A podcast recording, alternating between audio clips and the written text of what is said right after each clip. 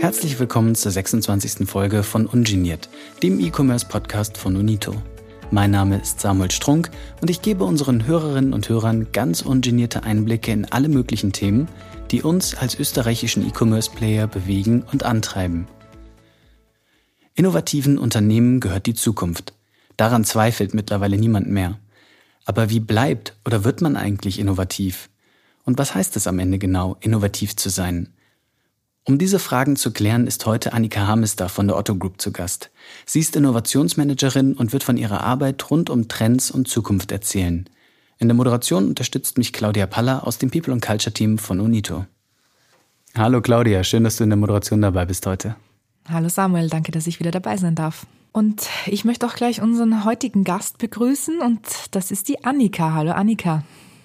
Hi ihr beiden, ich freue mich sehr, dass ich heute dabei sein darf. Ja, schön, dass du dir die Zeit genommen hast. Äh, liebe Annika, dein äh, berufliches Leben dreht sich ja um das ganze Thema Innovation. Würdest du dich selbst als innovative Person bezeichnen? Und was verstehst du auch für dich persönlich unter Innovation, wenn du sagst, ja, ich selbst sehe mich als innovative Person? Also generell hoffe ich sehr, dass ich eine innovative Person bin. Würde auf jeden Fall zu meinem äh, Beruf passen.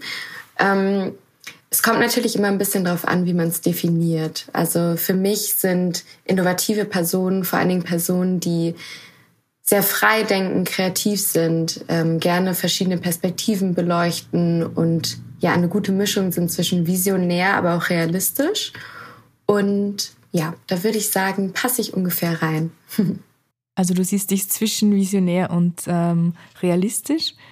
Ja, schon. Also ich glaube, um jetzt im beruflichen Umfeld, um den Job gut zu machen, muss man das, glaube ich, sein. Also da ist es, glaube ich, nicht manchmal nicht so hilfreich, wenn man zu visionär unterwegs ist. Man muss auch immer natürlich irgendwie ein bisschen realistisch bleiben, um die Dinge dann auch ins Laufen zu bringen. Deswegen, ja, glaube ich, ist es die beste Mischung.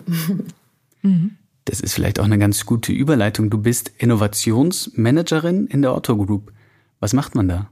Also in meinem Team sind vier Leute, wir sind insgesamt zu viert und wir kümmern uns koordinierend um groupübergreifende Innovationsthemen.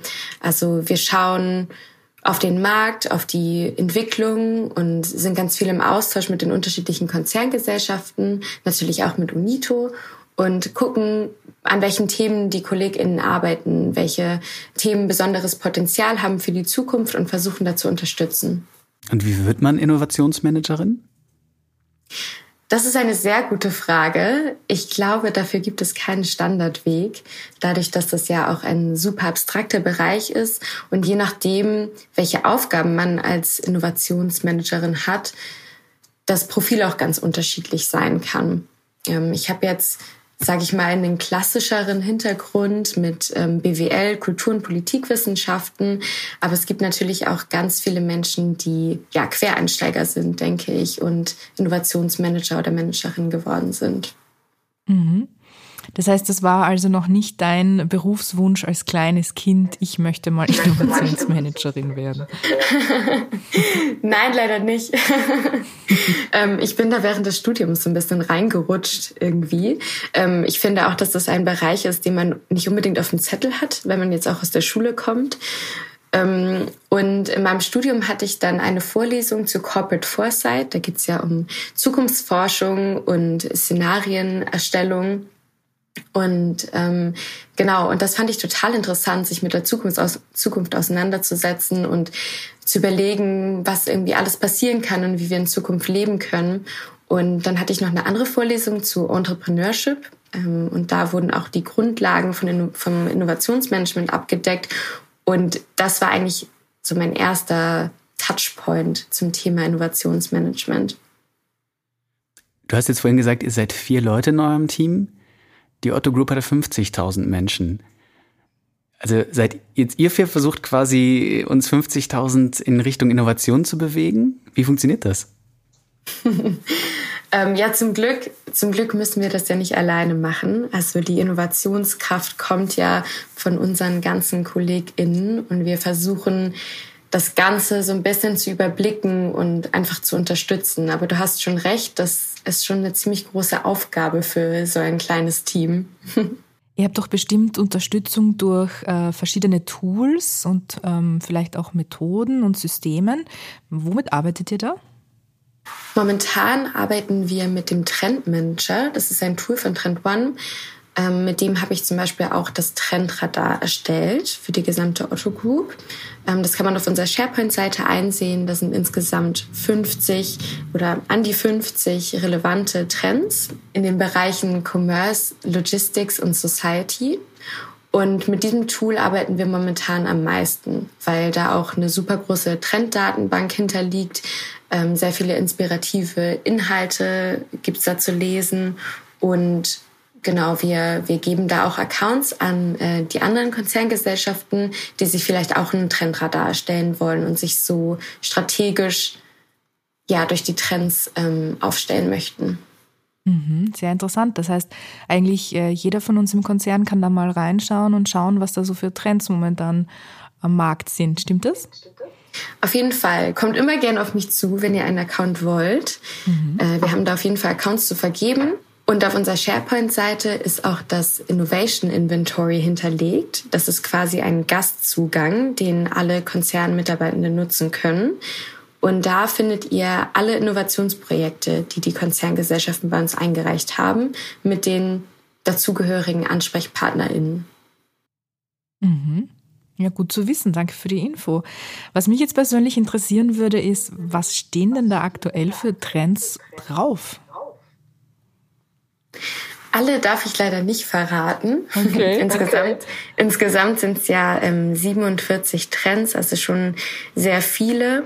Ähm, Im Bereich Logistik beschäftigen wir uns mit den Themen ähm, Last Mile zum Beispiel. Da macht der Hermes auch ganz viel mit ihrer ähm, quasi Initiative, emissionsfrei in Berlin Pakete auszuliefern. Wir beschäftigen uns mit dem Thema Live-Shopping. Das ist ja auch ein ja ein großes Thema in verschiedenen Konzerngesellschaften oder ja zum Beispiel auch mit dem Thema Connected Commerce. Ja, wo du das Live-Shopping erwähnst, das ist ja etwas, das seit letzter Woche auch bei Otto in Österreich ein ganz heißes Eisen ist. Also am 24.05. hatten wir unsere erste Live-Shopping-Session mit Kimberly Budinski und Nina von High Five. Und das ist eigentlich, ich fand es super interessant, weil eigentlich Live-Shopping, man kann sich ja fast so ein bisschen vorstellen wie früher das Teleshopping, nur irgendwie in cool und interessantere Produkte. Ist das jetzt ein neuer Trend oder ist das ein Retro-Trend? Wie, wie, also wo kommt das her? Was glaubst du?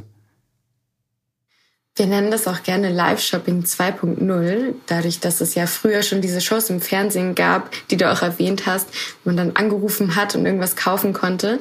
Im Moment ist es ein Trend, der auch ja sehr groß in Asien ist. Da ähm, hat man im letzten Jahr gesehen, dass da unfassbar viel verkauft wurde über Live-Shopping-Events. Da gibt's ja im November immer den Singles Day und der hat da auf jeden Fall auch alle Rekorde gebrochen. Und die Prognose ist auf jeden Fall steigend. Also wir glauben, dass Live-Shopping immer wichtiger wird und auch immer einen größeren Teil im Verkauf ausmachen wird. Und ich kann auch verstehen, dass die Leute das gerne mögen, weil man hat halt Interaktion, man kann chatten, es wirkt alles sehr persönlich und es ist ein direktes Einkaufserlebnis, was man hat. Und die Conversion Rate ist auch ja extrem gut, wenn man das vergleicht. Deswegen lohnt sich das ja, für die Marken, aber auch für die KundInnen. Du kann das was mit, mit, mit diesen Corona-Auswirkungen, einfach die letzten zwei, drei Jahre, wo wir nicht so viel Kontakt hatten, zu tun haben, dass wir einfach uns irgendwie wünschen, auch wieder Einkaufen so ein bisschen als, als interaktives Erlebnis zu haben? Ja, das kann ich mir total gut vorstellen. Also mir geht's auf jeden Fall auch so.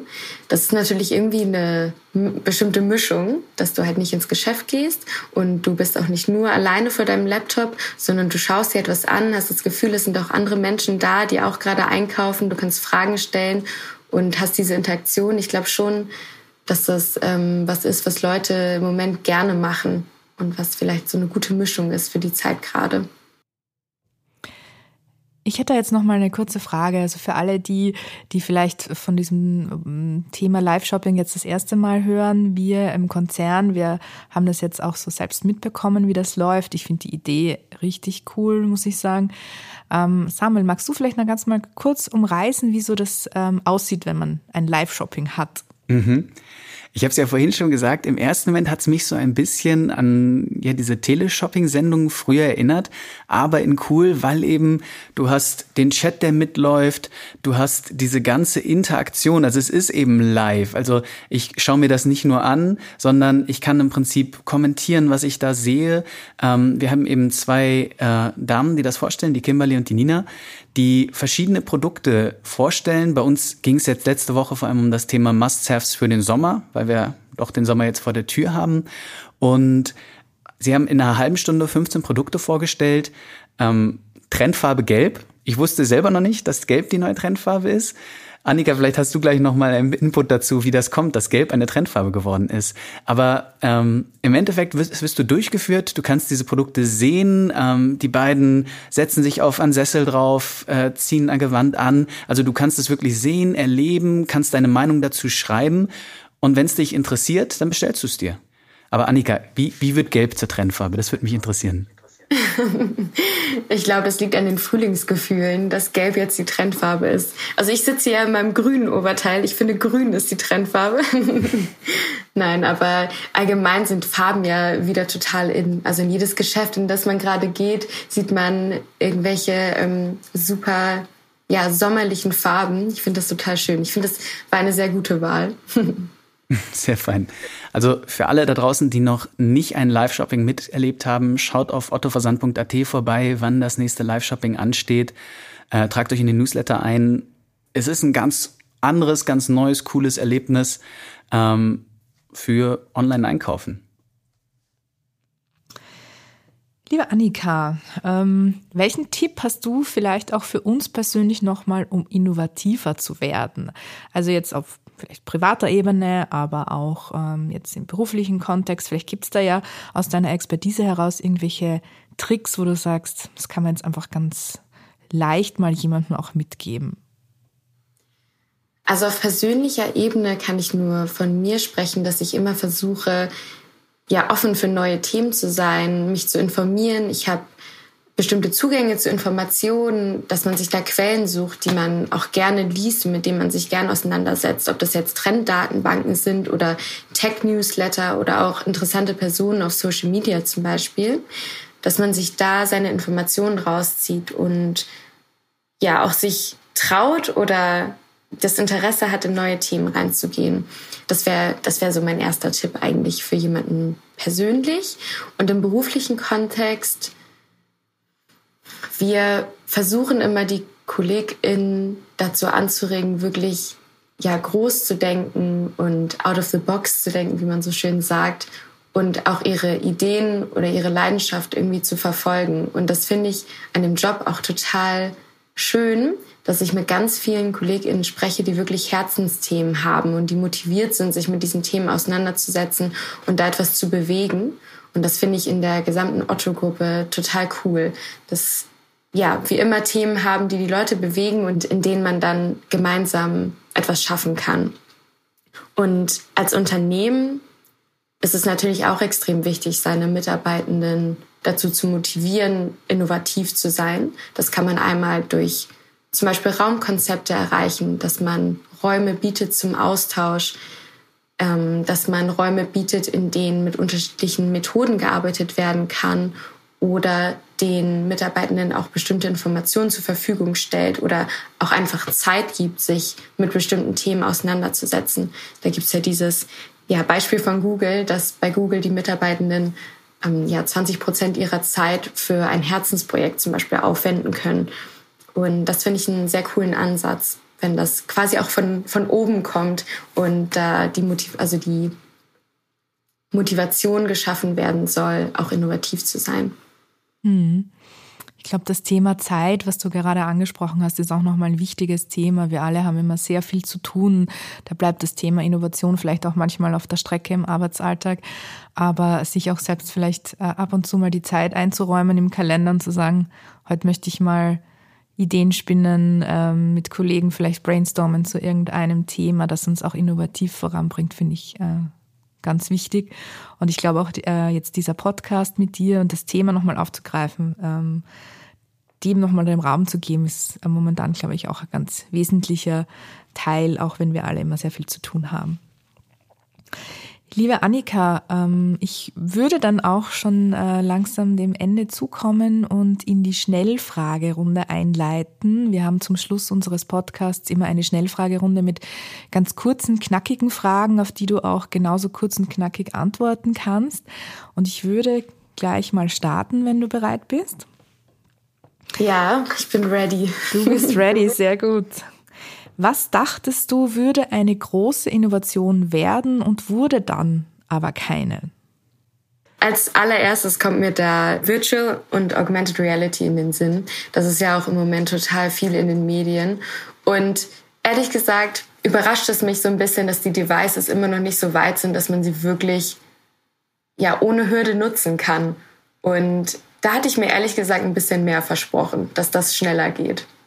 Was würdest du in deinem eigenen Online-Shop verkaufen? Mm, also meine ersten, mein erster Gedanke war tatsächlich Fair Fashion oder Essen.